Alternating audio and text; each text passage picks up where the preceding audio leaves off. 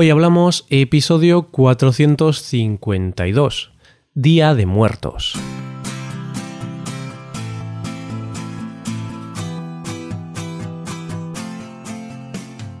Bienvenido a Hoy Hablamos, el podcast para aprender español cada día. Ya lo sabes, publicamos nuestro podcast de lunes a viernes. Puedes escucharlo en iTunes, en Android o en nuestra página web Recuerda que en nuestra web tienes disponible la transcripción y las hojas de trabajo de este episodio. Con estas hojas puedes practicar vocabulario y expresiones con ejercicios con soluciones. Y este contenido solo está disponible para suscriptores premium. Así que si quieres acceder a todo el contenido y a todo lo demás que ofrecemos, hazte suscriptor premium en hoyhablamos.com. Y hoy es viernes y es hora de tener una conversación en español una conversación entre dos nativos. Hoy nos juntamos para hablar sobre cómo se celebra el Día de Muertos en México y también hablaremos sobre cómo se celebra este día en España, día que aquí conocemos como Día de Todos los Santos. Hoy hablamos del Día de Muertos.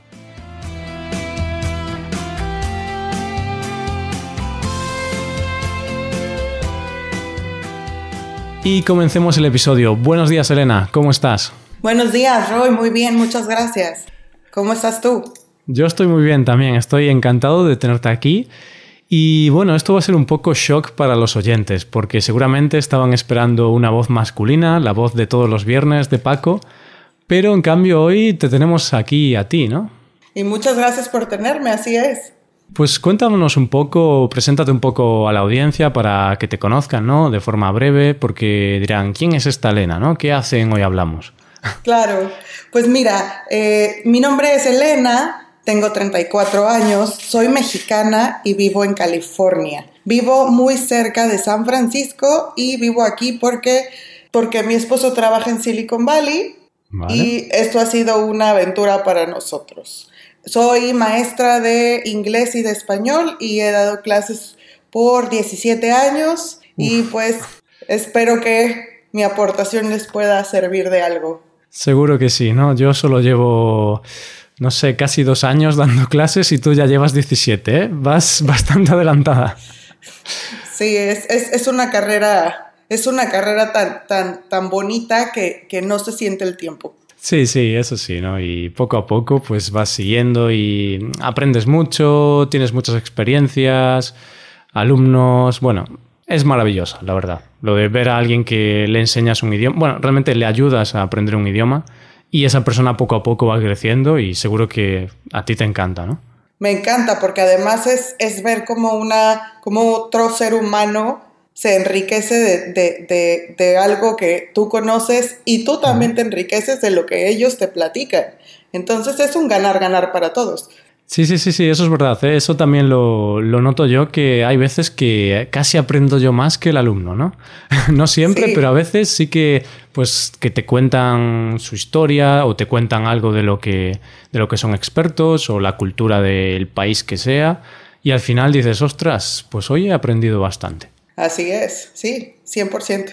Genial, pues si te parece, em, en el futuro, en quizá dentro de unas semanas, haremos un episodio en el que hablamos un poquito más de todos estos temas y también un poquito más de ti, de tu historia y todo eso. Pero hoy quiero hablar del Día de Muertos, ¿no? Halloween, el Día de Todos los Santos. Bueno, depende del país, de la zona donde sea, tiene distinto nombre, ¿no? Así es. Yo como mexicana celebramos el Día de Muertos. En el norte de México también se celebra el Halloween. Y bueno, te puedo platicar de cómo celebramos en México. Claro, y me, acabas de decir que en el norte es el, el, Halloween, o sea, por, quizá por influencia de Estados Unidos, ¿no? O, o, no. Porque claro, justo el norte pues está más pegado a Estados Unidos, evidentemente. Pues mira, te voy a platicar. México es un país muy grande en extensión. Por lo tanto, todas las tradiciones van a cambiar conforme pasas de un estado a otro, de una ciudad a otra. Entonces, el norte de México realmente no tuvo mucha influencia indígena. Claro. Por lo tanto, ellos, los pobladores del norte, hicieron sus propias costumbres basándose en las costumbres que ellos ya tenían. Vale. Generalmente en el norte de México podemos hablar de pobladores alemanes, franceses, españoles. Entonces, cada uno trae su, cultura y sus tradiciones. En el norte de México, por la cercanía a Estados Unidos, también se celebra el Halloween y también se celebra el Día de Muertos, aunque la identidad cultural del norte de México no toma el Día de Muertos como una fiesta tan grande como se es en el centro o en el sur del país. Vale, muy bien. Entonces, no tenía ni idea, ¿vale? Sí, entonces, en el norte de México se espera el último día de octubre para que los niños se disfracen, salgan a la calle con sus vecinos y pidan dulce. Vale. Eh, eso es todo. Realmente no hay una celebración o una tradición formal, es meramente una fiesta, es simplemente salir a divertirse con los amigos con una excusa más. Es, todo lo que se celebra en Halloween. Ahora, pasando al Día de Muertos, ahí sí hay una tradición cultural muy fuerte. Ahí sí es parte de la identidad del mexicano celebrar a la muerte. Vale, pues cuéntame un poquito más sobre el Día de Muertos, la importancia, qué hacéis, bueno, todo eso, todo eso. Sí, mira, el Día de Muertos se celebra de manera muy fuerte en el centro del país toma mm. como, como base la Ciudad de México y el estado de Michoacán.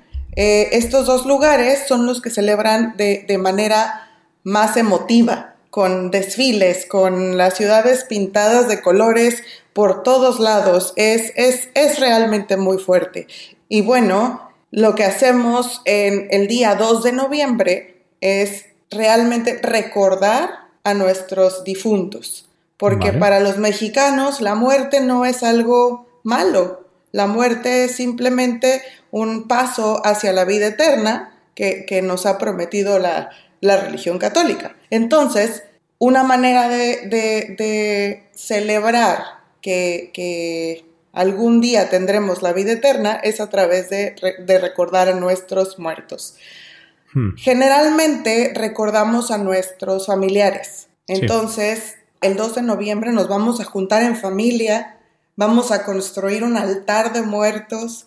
Un altar de muertos no es más que una mesa con diferentes niveles que pueden ser de 2, 3, hasta 7 niveles. En esa mesa pondremos dulces, pondremos la comida favorita del fallecido, pondremos una fotografía, que es lo más importante, al centro, arriba del altar y ahí podríamos poner cosas que le hayan gustado a la persona que estamos recordando. Podríamos poner, por ejemplo, su corbata. Sí. Porque todos los días utilizaba una corbata para ir a trabajar, entonces no lo recuerdo. Podríamos utilizar a lo mejor su guitarra, porque era músico, uh, etcétera. Podemos utilizar una un, montón diferente de artículos personales para que, el recuerdo sea más fuerte. Dentro de, en el altar hay específicos que se deben de, poner en el altar para venerar también a la muerte, que por ejemplo tenemos que poner velas.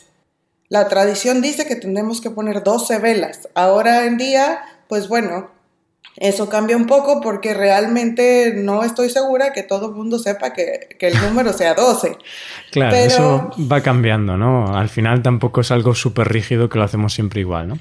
Exactamente. Entonces ponemos, además de las velas, ponemos agua, ponemos bebidas alcohólicas que le hayan gustado al, al difunto y si no le gustaba el alcohol, que es poco probable, pues pues entonces pondremos alguna bebida genérica como pulque o tequila. Vale. ¿Y Coca-Cola? ¿Pondrías Coca-Cola? Solamente si le, si le hubiera gustado al muerto. Vale. no, era por hacer la broma, ¿no? no es muy mexicana la Coca-Cola. Creo que si, si, si fuera del norte de México, yo creo que sí te hubiera tenido una adicción a la Coca-Cola. Pero y, bueno, una cosa también que es muy importante en el altar de muertos es poner una, una sábana de flor de cempasúchil. La flor de cempasúchil es una flor de color naranja con pétalos muy pequeñitos. Se destaza la flor y se esparcen los pétalos por todo el piso, haciendo una forma de camino. Hmm, Esta flor representa el camino hacia el cielo o hacia donde está el muerto. Es por donde el, fallecido va a regresar para, para, obtener sus alimentos, sus dulces, su alcohol, lo que le hayamos puesto en el altar. Vale, bueno, interesantísimo. ¿eh?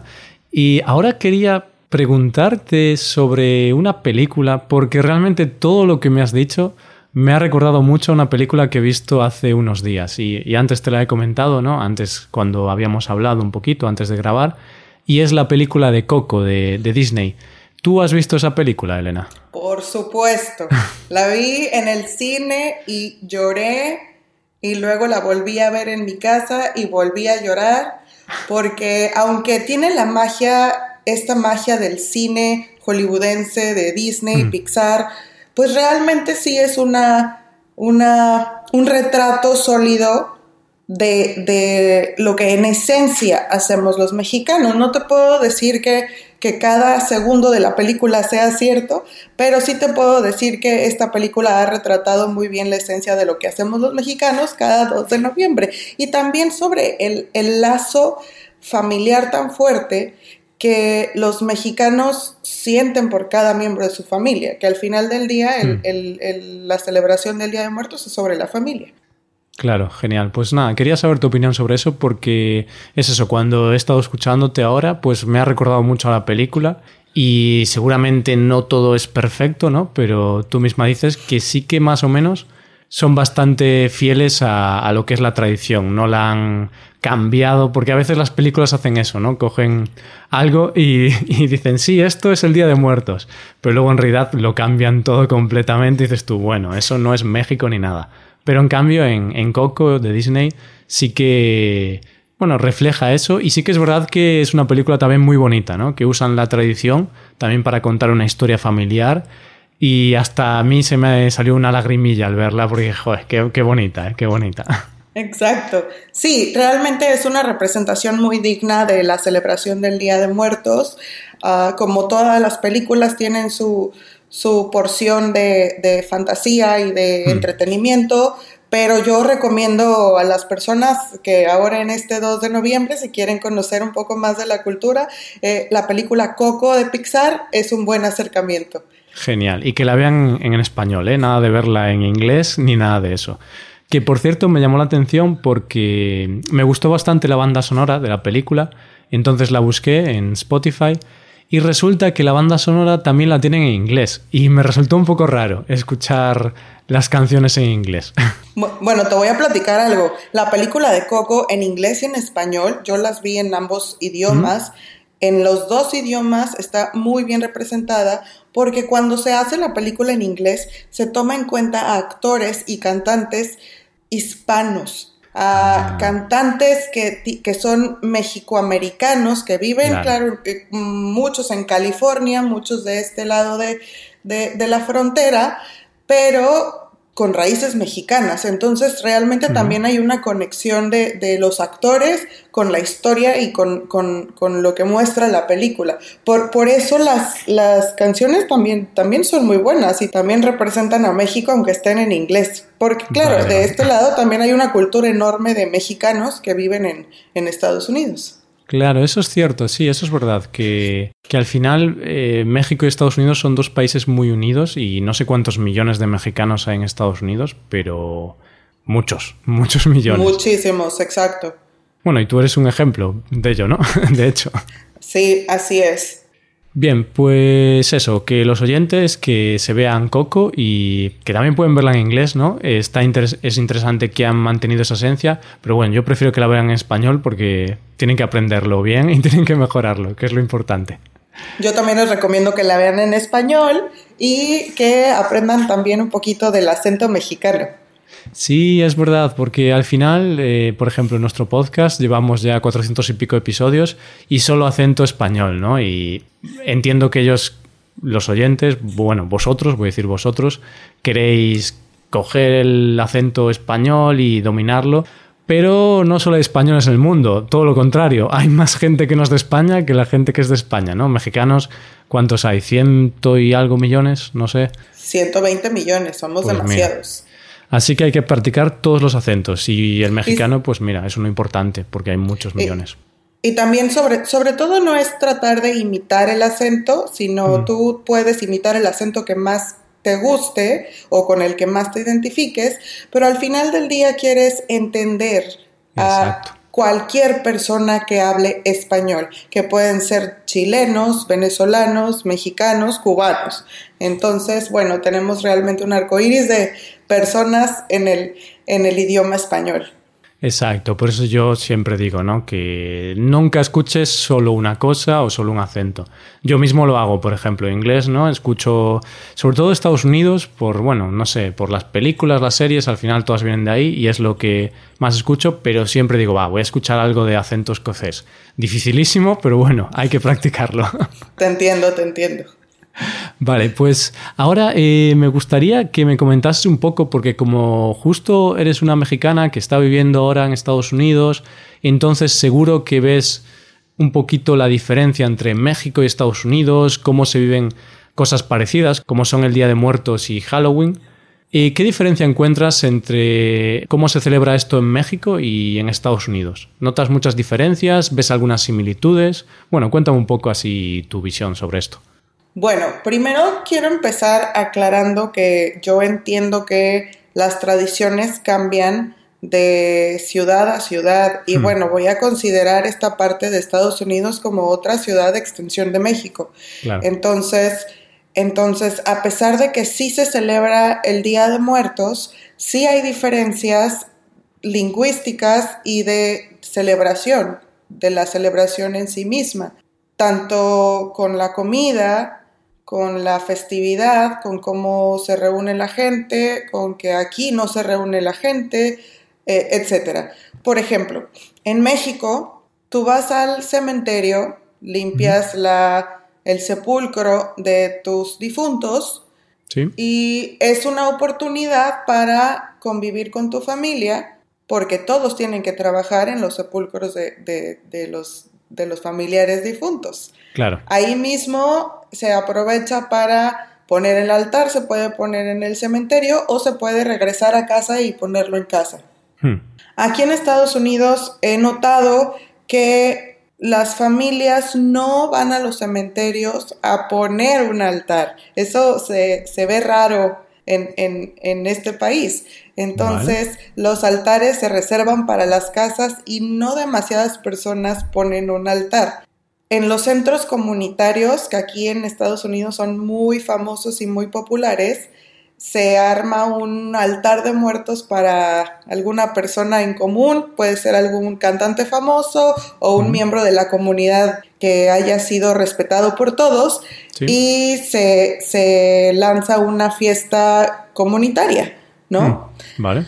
Otra diferencia que, que he visto es el nombre. Aquí se le llama el Día de los Muertos. Y esto viene de una traducción que se hace del el español hacia el inglés y luego de regreso al español. Entonces le vamos a decir The Day of the Dead y luego le vamos a decir el Día de los Muertos y luego le vamos a traducir otra vez, ¿no? Entonces. Sí, sí, sí, sí. Muy típico eso, ¿no? De traducir a un idioma, luego al otro y al final cambia un poquito. Que, Exacto. que es casi igual, pero bueno, ese poquito ya se nota que no es la tradición original o lo que sea, ¿no? Que ha, que ha sido un poco. Bueno, se ha actualizado, ha cambiado. Al final nada es estable. Exacto, y la, el lenguaje es dinámico y tiene que mm. cambiar. Sí. Entonces, bueno, esa es otra diferencia, ¿no? Otra diferencia es la comida. La comida en, Estados Unidos, bueno, es, es, realmente diferente a la comida en México.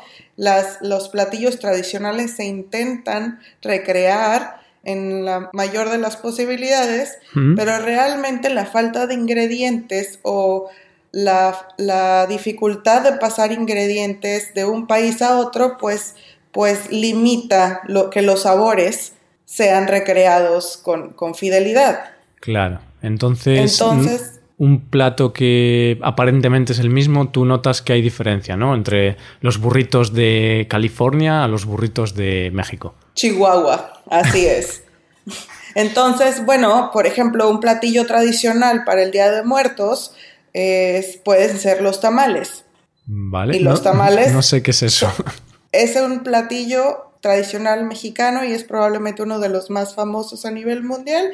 Es básicamente un envuelto de masa con, con algún cocido adentro. Puede ser diferente dependiendo de la región. Entonces, uno de los, de los guisos más comunes es un pollo en salsa verde. Entonces, adentro del envuelto de masa va a haber un pollo guisado en salsa verde. Vale, vale, perfecto. Es que me vas a matar, pero nunca he ido a un restaurante mexicano. Entonces, soy bastante ignorante en este aspecto. No, y, no, no te culpo. Realmente yo aquí en Estados Unidos no he ido a un restaurante mexicano donde yo me quiera comer un tamal, mm, porque no lo he encontrado aún. Ojalá alguien me pueda recomendar uno. Pero, pero es difícil encontrar a alguien fuera de México que pueda recrear una receta tan tradicional con los sabores originales de México.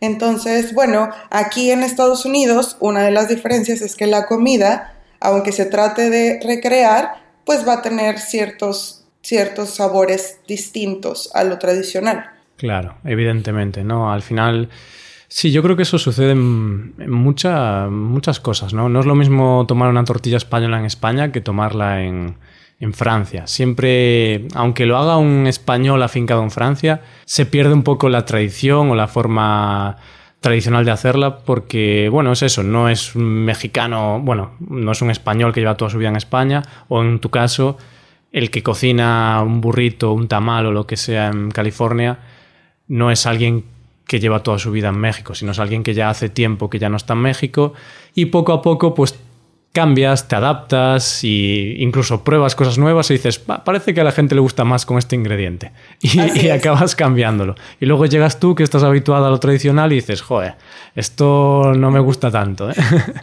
Así es, bueno, uno hace el intento por, por, por intentar probar las, las, nuevas, los nuevos híbridos o las nuevas recetas y, y Claro que, claro que hay unas maravillas también dentro de las nuevas creaciones que utilizan las raíces mexicanas o las raíces de cualquier país contra lo que pues se puede lograr aquí en, en, este otro, ¿no? Hmm. Sí, pero al final lo que decimos, ¿no? Como en casa, en ningún sitio. En ningún sitio. Tienes toda la razón.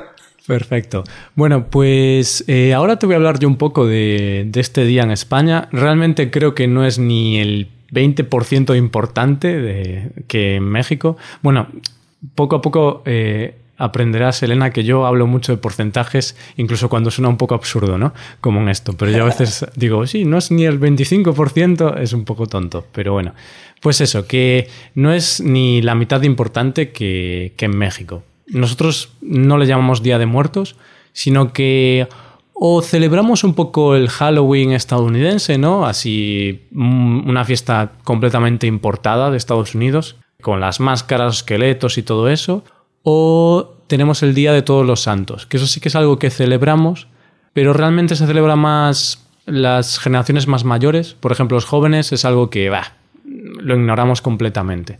Y en el Día de Todos los Santos, que también es el 1 de noviembre, pues la gente va a los cementerios, va a las tumbas, a los sepulcros y un poquito parecido a México, ¿no? Se limpia la tumba y se pone una vela y unas flores. No hacemos ofrenda de comida, tampoco tenemos altares, simplemente vamos al cementerio y ponemos unas, unas velas. Pero esto es algo que hace realmente no lo hace toda la familia, no es algo muy familiar, es simplemente pues si tu madre ha fallecido, pues vas allí, le pones y ya está. Luego es un día festivo también en todo el país, así que no se trabaja. Y lo que sí que hay es que cambia mucho por las zonas, pero realmente es una tradición que se ha perdido. Pero sí que, por ejemplo, en mi región, en Galicia, antes se celebraba algo parecido a Halloween o, parecido al Día de Todos los Santos, pero que se llama Samaín, que es pues una fiesta de origen celta, de hecho, pero que también está relacionada con los muertos. Y al final lo que se hacía es que se hacía fuego, se comía y bueno, pues realmente no sé muy bien por qué, pero ah, de esa manera se celebraba pues por las personas fallecidas. Pero es algo que no tiene, no tiene fuerza ya en, en esta zona. Sí que a veces, bueno, lo conocemos, ¿no? Y, lo comentamos, pero no celebramos el Samaín casi nunca. A veces puede haber alguna fiesta en honor al Samaín o algún evento, pero bueno, ya no es muy importante. Y lo que sí que hacemos, que coincide con esta fecha, es un magosto. Eso sí que es algo que todavía se hace mucho, y es que en el norte de España, sobre todo, tenemos castañas, y las castañas, la época de la castaña es, pues es este, estos días, este mes, es noviembre, octubre. Y entonces lo que hacemos es que tenemos castañas y, en un magosto nos reunimos también con fuego. Está un poco relacionado con la, con la tradición del Samaín, porque he estado leyendo que sí que está un poco relacionado todo, ¿no? El tema de asar las castañas, el fuego y todo eso se relacionaba con honrar a los muertos. Pero ahora realmente lo hacemos para comer, ¿eh, Elena? No, ya no nos preocupamos tanto. Fíjate que como, como similitud, en México el origen del Día de Muertos, una de las teorías indican que tiene relación con la cosecha del maíz. Entonces, ah. bueno, realmente muchas de nuestras tradiciones también estarán basadas en, los cultivos. Pues mira, realmente si eso es una de las teorías, también está esta teoría, ¿no? Que, es, que está relacionada con el, con el cultivo, con la recolección de las castañas. Yo creo que al final, es que al final la comida también es muy importante, ¿no? Porque al final la comida, sobre todo en los países latinos, a través de las comidas tenemos las reuniones familiares y digamos que los eventos, todos los eventos, aunque sean tradiciones, siempre tienen una comida eh, a, su lado, ¿no? Siempre el Día de Muertos, pues tienen las ofrendas de comida. Aquí en Todos los Santos comemos castañas. En Navidad o en lo que sea, siempre hay comida. Si no hay comida, eso no es una fiesta ni es nada. Así es, es realmente importante. ¿no? Los pueblos hispanos estamos realmente atraídos a la comida porque en familia es como celebramos, con toda la mm. familia y con un platillo importante en medio. Eso es, y, nos gusta comer también, ¿eh? Nos gusta comer. Nos gusta. Y como en nuestros países, en ningún sitio.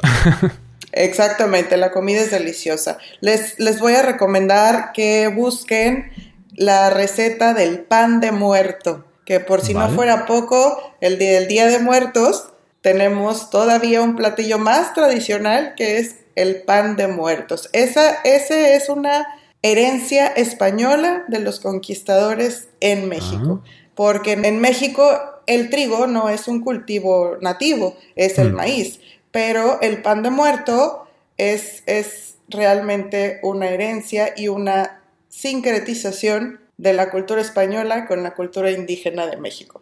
Ah, pues mira, pues no sabía, ¿no? De hecho, se lo dices a los oyentes, pero dímelo a mí, ¿eh? Porque no conocía el pan de muerto y, bueno, buscaré un poco más información sobre eso. No lo cocinaré, ya te lo digo yo, porque te he contado la historia de, mi, de mis fajitas, que se rió todo el mundo de mí, ¿eh, Elena? O sea, quedé a la altura del betún, porque dije que echaba ketchup a las fajitas y, gente de Japón, de Estados Unidos, me dijeron, bueno, Roy, tú puedes hacer lo que quieras, pero eso no es como se hacen las fajitas. Así es, sí. Tienes que hacer una salsa con chile. Uf, no puedo. ¿eh? De hecho, te voy a contar una anécdota para terminar. Y es que no sé si sabes lo que son los pimientos de padrón. No creo que los conozcas. No. Es que Padrón es una zona de Galicia y hay unos pimientos muy, muy famosos que son como los pimientos verdes normales, pero más pequeños, así pequeños. Y decimos que pimientos de Padrón, uns pican y otros no. Esto es en gallego y significa que unos pican y otros no. Y me tocó el pimiento de Padrón que más ha picado en la historia de los pimientos de Padrón. Y, yo no soporto el, el picante. Entonces nunca he probado el chile y nunca lo probaré, porque no quiero sufrir y, casi, no sé, ya, ya me tienen que poner a mí en el altar de lo que sufro, ¿sabes? Claro. Sí, no, el, realmente el disfrutar una comida picante es todo un arte y no todo mundo lo podemos lograr. Yo misma como un poco de picante, pero realmente no te puedo decir que soporte altos niveles de de picor. Claro, pero bueno, eh, sin duda los mexicanos sois los líderes, ¿no? En el tema del picante y la resistencia. Aunque tú a lo mejor no eres el mejor ejemplo, no lo sé, pero sois el país que lidera la resistencia al picante. Sois el país más picante, podríamos decir. Puede ser, puede ser. Genial, pues bueno, Elena, yo creo que ya podemos dejarlo aquí, ¿no? Ya hemos comentado un poquito cómo se celebra en México, las comparaciones con, con Estados Unidos, también he hablado un poquito de España. Y nada, muchas gracias por, por esta charla y por estar aquí. No, ha sido un gusto, Roy, y claro que me da gusto compartirles un poco de mi cultura y cómo celebramos esta festividad que ya viene ya viene la próxima semana. Es verdad, así que bueno, eh, si alguno de nuestros oyentes está en México, pues que aproveche y que vaya a los desfiles, ¿no? Y bueno, quizá no van a poder entrar en una familia, ¿no? Y vivirlo desde dentro, pero bueno, sí que a los desfiles podéis ir y, disfrutar de esta gran fiesta que es una fiesta muy importante, ¿no? A nivel nacional en México. Ojalá puedan asistir alguna vez a alguna fiesta en México. Es altamente recomendable y lo que les puedo garantizar es que se van a divertir muchísimo. Eso sin duda. Pues nada, Elena, muchísimas gracias por estar aquí, ¿vale? Nos vemos en la próxima. Venga, chao. Muchas gracias, nos vemos pronto. Y esto es todo, queridos oyentes. Muchas gracias por escucharnos. Espero que os haya gustado esta conversación. ¿Os gustaría que participasen más personas distintas en nuestro podcast? ¿Os gustaría poder escuchar acentos de diferentes países hispanohablantes? No tengo claro si queréis escuchar solo acentos españoles de España, o la mayoría acento español de España con algo de acento de otros países, o si simplemente queréis escuchar español de cualquier país. Venga, esto es importante. Dejad vuestros comentarios con vuestra opinión sobre esta conversación y respondedme a estas dudas que tengo. Por último, recordad que podéis haceros suscriptores premium y también podéis hacer clases de español por Skype. Todo esto lo tenéis en nuestra página web hoyhablamos.com. Muchísimas gracias por todo, cuidaos mucho y nos vemos la semana que viene. Nos vemos el lunes. Pasa un buen día, un buen fin de semana y hasta el lunes.